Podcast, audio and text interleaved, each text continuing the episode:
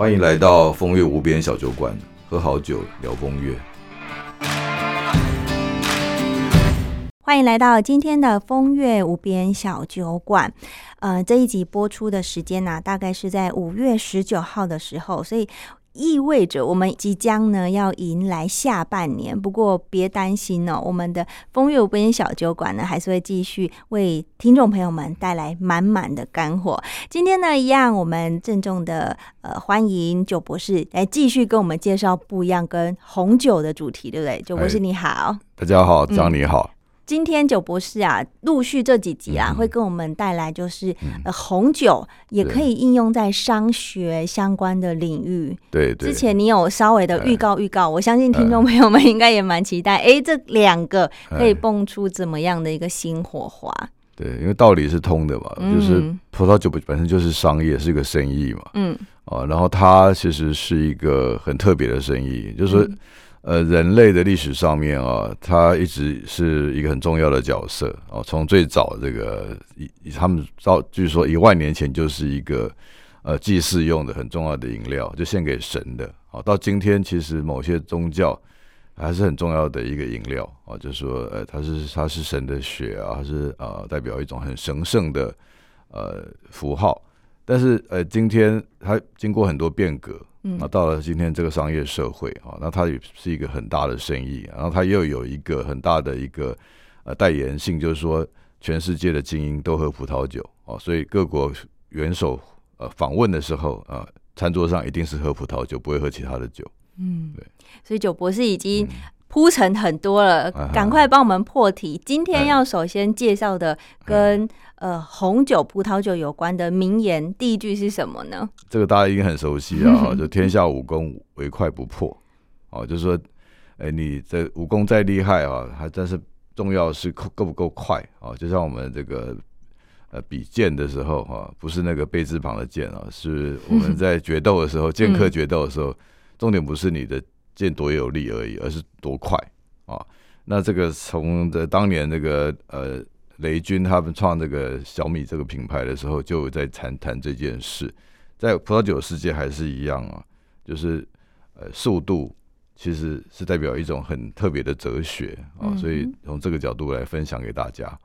既然讲到快，那是不嗯是葡萄酒的公司为了求快，也要一直不断的推陈出新？呃，不是这个意思哦，当然，呃，这个会有其他的案例，但是我哦觉得最深刻的一个事情就是把自己的劣势啊，把快这件事在葡萄酒世界本来是一个呃，并不是优势，但是他把它转成他的优势，嗯。就是他因为他太快了，然后本来就是很快的，但是在葡萄酒世界里面，快反而不是一件好事，因为我们喝酒都喜欢喝老酒嘛，嗯。对不对？或特别是葡萄酒，因为它的酒精里面，它的成分里有单宁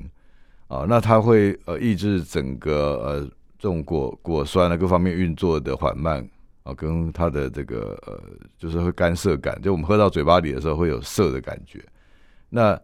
这个是在这葡萄酒越陈越香的原因啊，就是它保它会它有这个单宁，所以它能够保存。嗯但是在有个地方叫呃薄酒来啊，今天特别跟大家提，是因为现在已经早就过了薄薄酒来的季节了，哦一般都是十一月的第三个礼拜四在喝薄酒来，嗯，这是他创造出来的一个独特的全球性的喝葡萄酒的节庆。那他这个他是把他的自己的劣势变成优势，因为在全法国啊，大家知道法国是全世界葡萄酒的帝国，在法国其他的产区的酒啊，都强调他们要越陈越香、耐放啊。比如说，呃，在波尔多，那法国的葡萄酒圣地，他们呃推建议就是一瓶酒好的葡呃波尔多酒要放三十年。哦，那你如果从生意的角度来看，这个就是呃，很难赚钱啊、对，就是你要嗯等三十年才能赚嘛。对啊，那现在是这是一个越来越快速的时代，一切都涨速度。但是在法国，他就是呃用这个是是这样的一个观念，他把他们的价值拉高。他说：“我法国的酒就是有法国的人骄傲。”好，嗯。但是在有个区域，它就是它的品质，它的整个的酿造方法跟传统的呃法国的不一样，那叫做呃波酒莱，这个是一个地名哦，嗯。哦是一个地块的名字啊，它是在勃艮第的旁边。那它这这边的酒的品种呢，就是不耐放的，就是酿酿出来的酒呢，而且它酿的时间都很短的哦，所以以一般人酿酒可能会要三个月，他可能呃一个礼拜就酿完了，就装瓶了啊，然后就抢时间，然后他就发明出一个新的行销手法，说，哎，那全世界呢，看我们这最谁最快喝到薄酒来，在每年的十一月，嗯，哦，所以他这个酒呢，他也就是说，哎，我就不想要让你放酒，在这个时候喝薄酒来，其实，哎，早就过那个时间了。但是老实说，这现在是喝薄酒来，这个酒还不错，因为它很薄嘛，它就是薄酒来啊，就我们中文字来讲，它是淡的，所以它这个淡酒在夏天冰起来喝更更好喝，而且它有口香糖的味道，哦，所以蛮适合配搭配各种餐饮的，而且特别在这个天气慢慢已经越来越热的时候，哦，你喝呃去年的薄酒来，其实它不会坏啊，但是因为它被塑造成一个快速的酒，所以它你喝它的时候呢，大家就觉得说好像过了那个季节。就像我们冬至吃汤圆吧，嗯，好像过了夏天不会人吃汤圆了。对，夏天吃汤圆好像感觉怪怪的。对，所以它价钱也便宜，嗯，哦，因为它过了那年就不好卖了，嗯，哦，所以我特别喜欢在夏天的时候自己也会会去买薄酒来，还买得到，因为它它当年的去年的薄酒来现在卖都变便宜了，因为马上十一月，今年十一月薄酒来又要来了，嗯，哦，所以我也喝过这种长已经储存了十年的薄酒来。啊，因为薄酒还有分两个系统，一种是可以存，一种是不能存的。哦，啊，就是耐放薄酒来跟不耐放的。嗯，那不耐放的特别便宜。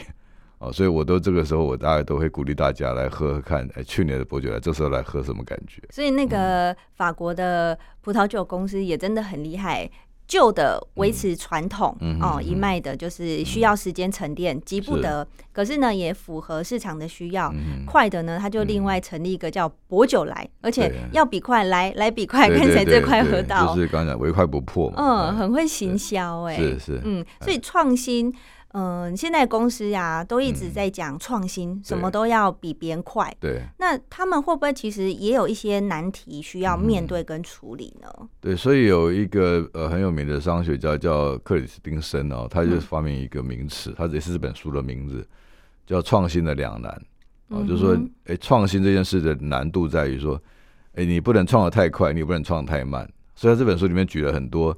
呃，创的不好的例子，就叫做呃，并不是很优质的创新哦。就是说，他创新的方法反而是不进步哦。举个例讲，以前我们在用这个电脑磁碟的时候啊，大家拼命在做快的，然后储存的这个呃量大的，对啊，那这个这样代表的价钱越高嘛，那这才能够提高厂商的获利能力。但是后来有呃，他观这个教授观察到一个趋势啊，就是。其实卖的最好的人是把这个旧的这个规格保持住，成本他说他的成本不会拉高，但是它够用啊，所以它反而是一个呃比较次等的创新。为了要把这个价钱降下来，啊，这变成是一个呃很特别的市场，就是说他在呃创新的时候，其实他创造一个比较不是我们印象中的比较高级的产品，而是第一级的产品，因为它的价钱会拉下来，市场接受接受度会高。那就像我们看伯爵来也是一样嘛，他也是一个把自己降维啊，就把自己的维度降下来以后产生的一个创新的产品。所以创新的两难在在于说，哎，你如果创新的不够快，你会被竞争掉；嗯，但创新的太快，市场可能不能接受你啊。所以他这个论述就在呃整个商学世界里面是呃蛮有名的。